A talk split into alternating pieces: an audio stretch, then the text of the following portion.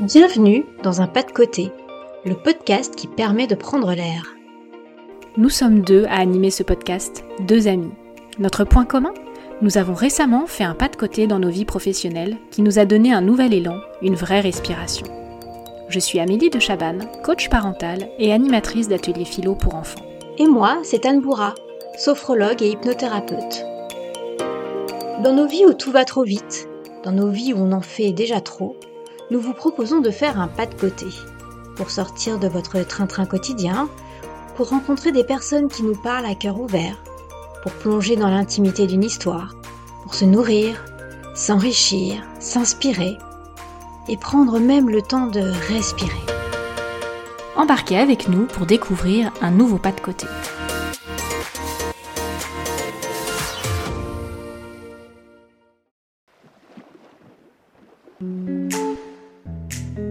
Aurélia Monaco se définit comme une femme sensible, inspirée par le mouvement, la musique et l'amour. À un moment dans sa vie, elle a dû affronter, voire dompter son hypersensibilité. Cela s'est d'ailleurs traduit pour elle par un mouvement. Elle a appris à sortir de son mental pour aller vers son cœur et son corps. Ce pas de côté lui a permis de sortir du contrôle, d'accepter l'imprévu et de se laisser davantage guider par son intuition. Ce nouveau regard qu'elle a réussi à porter sur elle-même lui a permis de mettre sa sensibilité au service de sa créativité. Désormais, la création de vidéos, de webinaires et l'écriture sont au cœur de ses accompagnements de coaching. Son hypersensibilité est devenue une vraie source d'inspiration dans laquelle elle puise de nombreuses ressources qu'elle nous partage dans son livre J'assume mon hypersensibilité et je retrouve ma liberté. Aujourd'hui, nous avons la joie de la recevoir pour qu'elle nous raconte ce pas de côté qui lui a permis de vivre une véritable reconnexion à elle-même. Bonjour Aurélia. Bonjour Anne. Bonjour Aurélia. Bienvenue dans ce nouvel épisode euh, du podcast Un pas de côté. Alors en préparant cette émission, tu as tout de suite nommé ton pas de côté, euh, qui a été de sortir de ton mental pour aller dans ton corps et ton cœur. À quel moment es-tu arrivé à cette prise de conscience? Bonne question. Je crois que je l'ai conscientisé il y a peu, parce que quand vous m'avez posé la question, mon pas de côté pour moi, c'était, euh, bah, je me suis euh, reconvertie professionnellement, je suis passée d'un job d'avocate à un job plus euh, d'accompagnante. Mais en fait, ça c'est sur la forme. Vraiment, dans le fond, ça a été le switch d'aller plus dans mes ressentis, dans le mouvement, dans mon corps.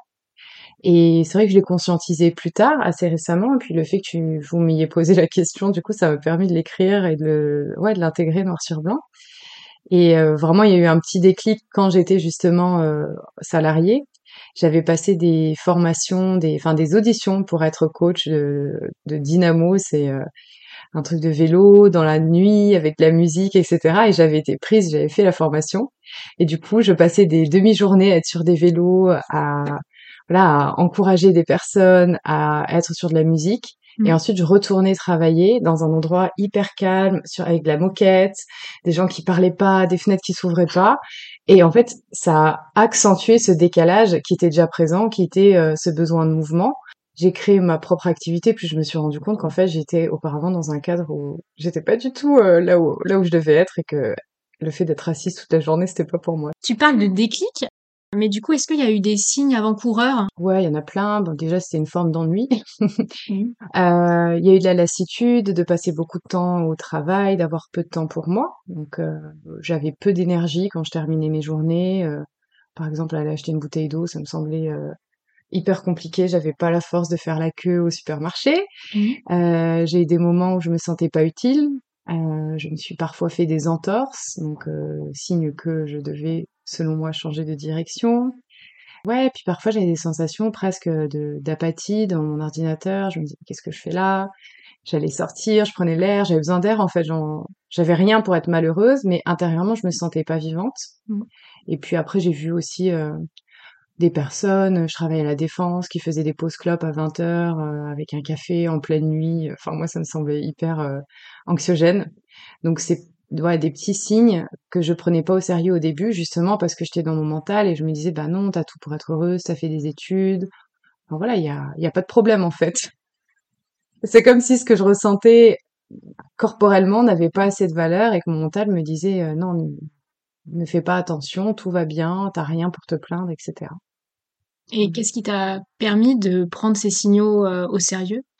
Mais c'est vraiment une accumulation, euh, une projection. En fait, je me disais aussi, euh, bah, si j'ai des enfants, est-ce que j'ai envie d'être cette mère avec mes enfants qui rentrent épuisés, qui n'a plus d'énergie? Et je voyais tellement de femmes comme ça autour de moi qui étaient prises un peu dans cette roue que j'avais peur de devenir comme elles. Et puis c'est vraiment l'accumulation, et puis aussi des, des entorses. La dernière en date, je me suis vraiment fait une grosse entorse et je suis allée voir un, ostéopathe qui m'a dit là vraiment votre corps il accumule trop de choses, vous allez craquer euh, si vous arrêtez pas. Donc je me suis arrêtée, j'étais voir un psychanalyste. Je lui ai dit quand je vais au travail j'ai l'impression que je suis dans une pièce de théâtre. Et euh, je pensais qu'il allait me dire euh, bah non pourquoi vous dites ça? Et en fait il m'a regardé il m'a dit une mauvaise pièce. Et en fait voilà ça a été des petits déclics. Et puis je me suis fait coacher aussi ça c'est important de le dire. Et puis mon coach m'a quand même encouragée à changer de voie, à me former à autre chose et donc euh, à assumer aussi de demander une rupture conventionnelle. Donc il y a eu plein plein de choses mmh. et avant même le coaching, c'est vraiment une introspection de la, psychologie, de la thérapie et puis à un moment donné, c'était devenu presque évident que j'étais pas au bon endroit même si je savais pas où je voulais aller. Et à ce moment-là, est-ce que tu avais mis le mot d'hypersensibilité sur euh, sur ton état? Non, pas du tout. C'est venu quand? Euh, C'est venu en 2019. Euh, donc j'ai quitté le salarié en 2018, fin d'année. Et donc c'était l'année suivante, euh, dans le cadre d'une thérapie. Voilà, ma, ma thérapeute à l'époque euh, m'a aiguillé, m'a conseillé de faire un test de QI à la base, qui m'a amené vers le haut potentiel, qui ensuite m'a amené vers l'hypersensorialité, l'hypersensibilité, que j'ai découverte du coup toute seule, mmh. mais initialement grâce au test de QI. Et puis en fait, c'était juste évident pour moi Simplement, j'avais pas les mots parce que je pense que comme beaucoup euh, hypersensibles, pour moi c'était quelqu'un de faible, euh, qui pleurait tout le temps. Enfin, puis j'entendais même pas trop parler de ça. Mais euh, il est certain que depuis l'enfance, je me suis toujours sentie hyper empathique. J'ai toujours ressenti beaucoup de choses. Donc voilà, ça a mis des mots sur quelque chose qui était en fait évident et qui mmh. m'a permis de aussi comprendre mon fonctionnement. Et tu pourrais nous dire quelle est ta définition de l'hypersensibilité? Alors j'ai une définition qui est pas euh, très conventionnelle, précise, mais moi je dis qu'être hypersensible, c'est être hyper vivant. C'est le début de mon livre. Donc une fois qu'on a dit ça, ça veut dire quoi? C'est que euh, hypersensibilité, je la définis comme une sensibilité euh, accrue, accrue bah, par rapport à la moyenne des personnes, qui n'est pas la norme, mais voilà, par rapport à la moyenne, c'est une sensibilité qui est plus élevée mmh. et en fait qui va se caractériser par une réceptivité élargie à tout ce qui est stimuli émotionnel, sensoriel, donc on a un seuil de réactivité qui est plus bas, c'est-à-dire qu'on va euh, au niveau sensoriel euh, entendre des sons, entendre des odeurs euh, que d'autres personnes vont pas entendre ou pas avec la même subtilité. C'est une forme de réceptivité élargie, d'intensité aussi. Les émotions sont vécues plus intensément, plus longtemps. Il y a un temps de digestion. Et puis une pensée qui est en profondeur, qui est complexe en général. Mmh. Donc on va pas se dire on verra. Et c'est pour ça qu'il y a beaucoup d'hypersensibles qui sont qui ont un mental très fort. Mmh. Donc c'est vraiment ça, une sensibilité accrue, une réceptivité élargie aux stimuli intérieurs comme extérieurs, émotionnels, sensoriels, une pensée euh, en arborescence ou en tout cas en profondeur. Et puis je pense euh, un goût du beau, de l'harmonie, des relations euh, humaines où on partage, où on est dans la solidarité. Donc il y a vraiment cette hyper empathie aussi, cette intelligence du cœur. Et quand, euh, euh, quand tu parles d'hypersensibilité, donc tu reconnais ton hypersensibilité, dans ton livre, tu l'associes aussi à la liberté retrouvée. Hein. Ouais. Euh, Aujourd'hui, comment cette liberté s'incarne dans ta vie? Ah, Bonne question. Bon, après, j'ai pas la prétention de, de, dire que je suis complètement libre et euh, mmh. voilà déconstruite de tout schéma, etc. Mais elle va se caractériser, pour moi en tout cas, par la créativité et la capacité à avoir, euh, bah, du coup, créé mon activité, mon entreprise, mes offres, mais aussi les modalités euh, par lesquelles je peux travailler, que ce soit à distance, que ce soit euh, avec les personnes avec lesquelles je vais travailler. Donc il y a vraiment retrouver sa liberté. Déjà, c'est adapter. Si je, sors de mon cas personnel, c'est comprendre son hypersensibilité permet de retrouver sa liberté parce qu'on va adapter son environnement. et on va plus se suradapter à l'environnement. Mm. Parce qu'il y a beaucoup d'hypersensibles qui supportent pas euh, ce qui en fait est pas supportable. Tu t'adaptes plus à l'environnement, mais tu vas adapter l'environnement qui, qui Exactement. soit cohérent avec toi. Ouais. Dans la mesure du possible Mm. et dans la mesure des choix qu'on est en capacité de faire, mais c'est vraiment ça, c'est reprendre aussi son pouvoir, on va dire, euh, sur, sur la vie, sortir d'un rôle de victime.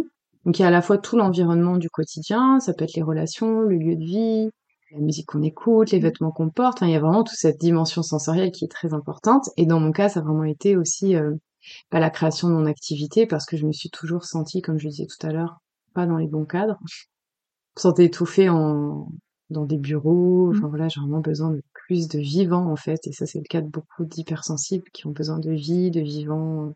Ça, ça circule. On sent que maintenant la créativité euh, a une place prépondérante euh, dans ta vie. La découverte de ton hypersensibilité t'a-t-elle aidé à la faire émerger du coup? Ouais, ouais, ouais. Alors, ça a commencé avec une histoire d'amour qui m'a tellement mise à fleur de peau que je me suis déjà reconnectée à ma sensibilité avant même de conscientiser que j'avais l'hyper, que j'étais une hypersensible. Et cette connexion m'a permise de, ouais, de, de replonger dans ce que je faisais un petit peu naturellement, que ce soit écrire, euh, contempler. euh. Donc déjà, je suis plongée là-dedans euh, par une relation. Et puis ensuite, ouais, vraiment, ça m'a beaucoup aidé au niveau de tout ce que je peux créer. En fait, j'ai compris que mon langage était sensoriel. Donc euh, c'est pour ça que les vidéos euh, m'aident beaucoup, les vidéos que je peux créer, parce que euh, ça permet de faire passer un message que j'arrive pas à faire passer autrement que par des images, etc. Donc ça, ça m'a clairement aidé parce que tout, tout ce que je propose part de ma sensibilité en fait. Dans ton livre, tu fais référence à un mode d'emploi qui fait défaut aux hypersensibles euh, pour s'adapter du coup à la société et à l'environnement. Est-ce que quand tu as découvert toi ton hypersensibilité, quel a été ton mode d'emploi? Est-ce que tu as mis en place ton propre mode d'emploi? Oui, et ça bouge encore, mais c'est vraiment ça, euh, c'est ce dont je parlais tout à l'heure, c'est quand on n'a pas le mode d'emploi et qu'on sait pas comment on fonctionne, on se cale un petit peu sur euh, ce qui nous semble être le fonctionnement euh, de droit commun ou le fonctionnement d'autres personnes qui elles-mêmes ne se connaissent pas en général. Donc c'est vraiment ça, c'est euh, déjà prendre conscience qu'on capte en tant que personne hypersensible beaucoup plus d'informations Mhm. et donc ça va être adapté euh, par exemple les courses, les moments où je vais faire les courses, me faire livrer, euh, euh, acheter des vêtements euh, avec une matière agréable, déménager pour avoir moins de bruit, m'autoriser des temps de pause, dire non à, à des sorties, manger des choses euh, qui vont me donner de l'énergie, faire du sport. Enfin voilà, c'est vraiment des choses qui en fait conviendraient à tout le monde. C'est pas typique d'un hypersensible, mais l'hypersensible, du fait de son fonctionnement sensoriel particulier, va vivre de plein fouet les disharmonies intérieures qui vont venir être un peu en cacophonie avec ce qui est déjà à l'extérieur. Donc voilà, c'est vrai que ça m'a beaucoup aidé. Et puis je me suis dit, ah oui, en fait, c'est normal. Il y avait euh, une psy, je lui ai dit, mais je comprends pas, je rentre dans un magasin, je vais très bien, et puis au bout de deux minutes, je supporte plus rien. Et elle m'expliquait que je me connectais comme ça à, à l'inconscient collectif, aux émotions, aux, aux énergies des autres Mhm. personnes. Et là, aujourd'hui, j'avais euh, une réunion, je suis allée dans une salle, et dès que je suis rentrée dans la salle, je me sentais pas bien. Et je pense qu'avant, j'aurais pris sur moi. J'aurais cru que j'avais un problème ou que j'étais capricieuse. Maintenant, je me dis non, en fait, l'énergie stagne, il n'y a pas de, il n'y a pas de fenêtre, donc j'ouvre, je nettoie un petit peu, et puis si ça va pas, je vais ailleurs. Donc c'est vraiment des petits trucs du quotidien qui permettent quand même à la fin de la journée d'avoir un meilleur niveau d'énergie. Parce qu'on s'en rend pas compte, mais une fois qu'on accumule plein de choses comme Mhm. ça, on est vidé, en fait. Il y a une notion d'autorisation aussi dans ce que tu dans ce que tu racontes là. Oui, parce que moi, je trouvais être capricieuse, en fait. Je me disais, ah, ben, les gens autour de moi ont l'air de bien aller, etc. On a tous et toutes un filtre différent. Et peut-être qu'ils étaient en suradaptation. Donc, ouais, il y a question, une question de s'autoriser. Mhm. Déjà, être égoïste, c'est difficile pour beaucoup d'hyper empathiques, du coup. s'autoriser à, à sembler euh, différent. Du coup, ce pas de côté euh, qui a changé beaucoup de choses dans ta vie, Mhm. comment ton entourage a accueilli tous ces changements? Globalement bien, parce qu'en fait, euh, j'ai l'impression que j'ai pas changé en tant que personne, mais j'ai juste pu expliquer plus simplement et plus précisément mon fonctionnement. Par exemple, ma mère me dit qu'elle me comprend beaucoup mieux. Qu'en lisant mon livre, elle comprend mon fonctionnement. Euh, mes amis aussi comprennent maintenant que ben voilà quand je fais euh, une session de vacances en groupe, j'ai besoin d'être seule et il n'est pas question de rentrer encore avec euh, plein de gens, j'ai besoin de me ressourcer. Après dans des relations plus intimes, ça peut être aussi compliqué parce que j'étais avec quelqu'un qui lui n'aimait pas du tout sa vulnérabilité. Donc mmh. forcément, bon ça c'est toujours un petit peu ce qui se passe en miroir. Donc c'était accueilli, mais parfois moins bien accueilli parce que en résonance avec sa propre euh, dissociation émotionnelle, c'est un petit peu compliqué de me voir euh, ben, ouais, accueillir mes émotions, être hyper mmh. contente cinq minutes et puis hyper triste après, même si c'est pas toujours le cas. Donc globalement bien, mmh. mais en fonction de la nature des relations, ça peut renvoyer aussi à l'autre une certaine chose et je suis contente aussi d'être consciente de mon fonctionnement pour ne pas retourner dans une suradaptation qui serait je m'interdis de pleurer pour ne pas déranger l'autre, etc. Donc euh, ça fait un petit tri euh, dans, dans les relations, euh, mais globalement ça va. Et donc là, tu nous parles de, des impacts sur ta vie personnelle, mmh sur ta vie professionnelle. Mmh tu, tu, as noté aussi des, des impacts, j'imagine, importants, puisque tu as aussi changé de profession. Alors j'ai changé à la base, je me suis formée au coaching, donc euh, j'étais partie pour euh, voilà être coach, même si dès le départ le mot ne me convenait pas, ne me parlait pas, mais en tout cas être dans l'accompagnement. Et euh, j'ai commencé, et puis je me questionnais sur mon approche, et de nouveau j'avais envie de faire un petit peu comme tout le monde. Là je me suis dit non Aurélia tu vas pas faire la même chose, essaie de voir ce qui te plaît. Et c'est là où ça a vraiment été difficile aussi d'assumer, de sortir des cases existantes, et c'est encore le cas maintenant, c'est de me dire en fait, bah non, je suis pas vraiment coach. Enfin, si je suis coach, j'ai ma certification, mais je me vois pas comme ça, je me vois pas comme une thérapeute, etc. Donc, ça a été vraiment un déconditionnement pour juste me dire, bah je suis moi en fait, et j'accompagne euh, avec ma sensibilité. Ok, j'ai des outils, des formations, mais je crée quelque chose euh, qui n'existe pas, en tout cas pas tel quel. Je suis pas en train de dupliquer une méthode qu'on m'a transmise. Donc euh, franchement, c'était compliqué parce que ça vient résonner avec euh, ma nature profonde et donc tous les conditionnements qui se sont mis sur ma nature profonde.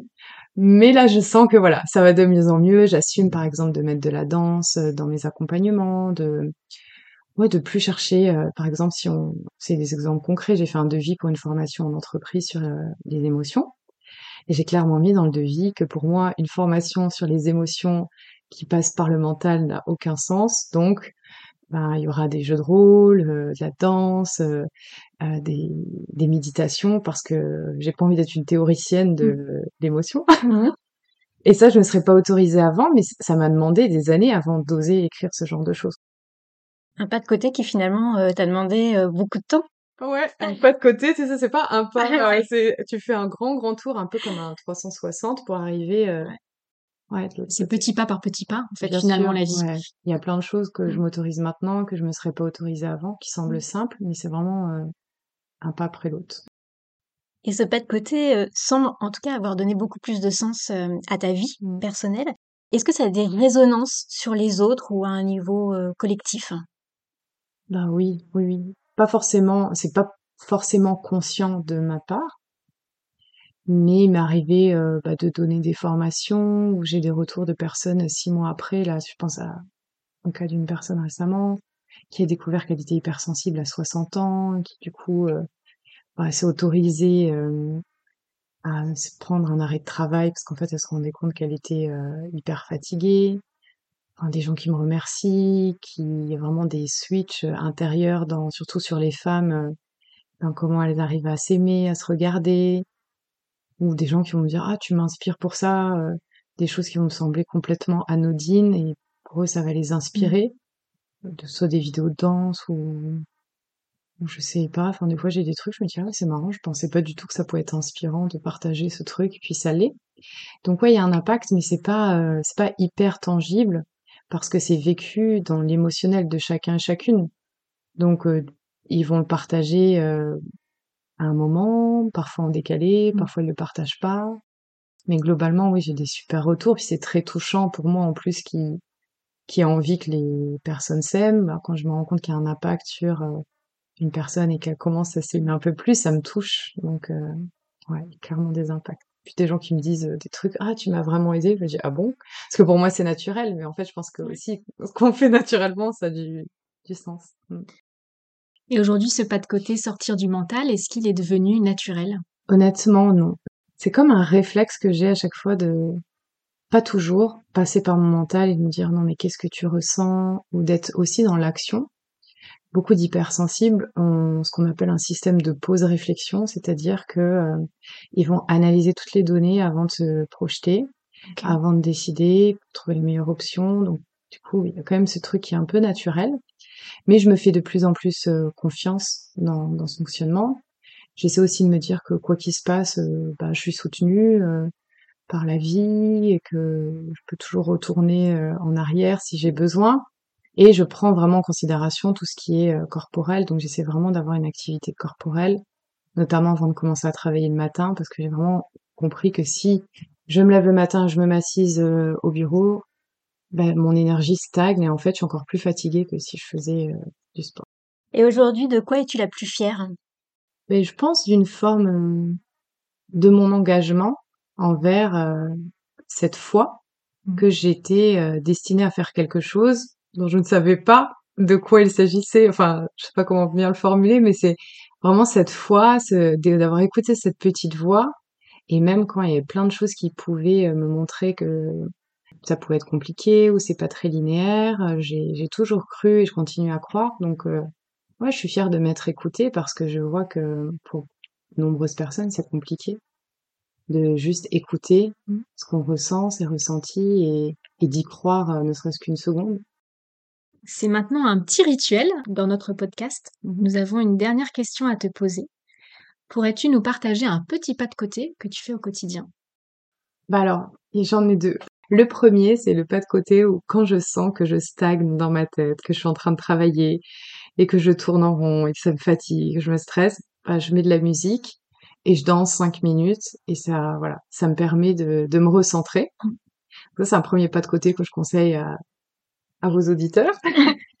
et le second, qui, qui est moins fun, mais c'est que j'ai capté aussi que quand je travaillais et que j'avais quelque chose qui me stressait, j'avais tendance, mais de manière automatique, à chercher une distraction, à prendre mon téléphone ou à manger.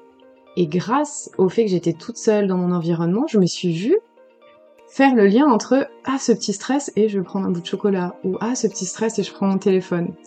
Et donc j'ai d'abord conscientisé, donc ça m'a semblé hyper bizarre parce que j'avais même pas le temps de, de voir ça. Et maintenant, le pas de côté, c'est de voir ce qui se passe de me remettre euh, un petit peu, de me recentrer et de me dire non, tu regardes pas ton téléphone ou tu respires. Et, et je pense qu'en fait, on, on, a pas mal d'automatismes dont le premier but, c'est déjà de conscientiser ce qu'on fait en pilote automatique mm. pour chercher à éviter de vivre euh, une situation inconfortable, si petite soit-elle. Aurélia Monaco, merci beaucoup d'avoir répondu à notre invitation. Alors, je rappelle le titre de ton livre, donc c'est J'assume mon hypersensibilité et je retrouve ma liberté mhm. aux éditions Géresso.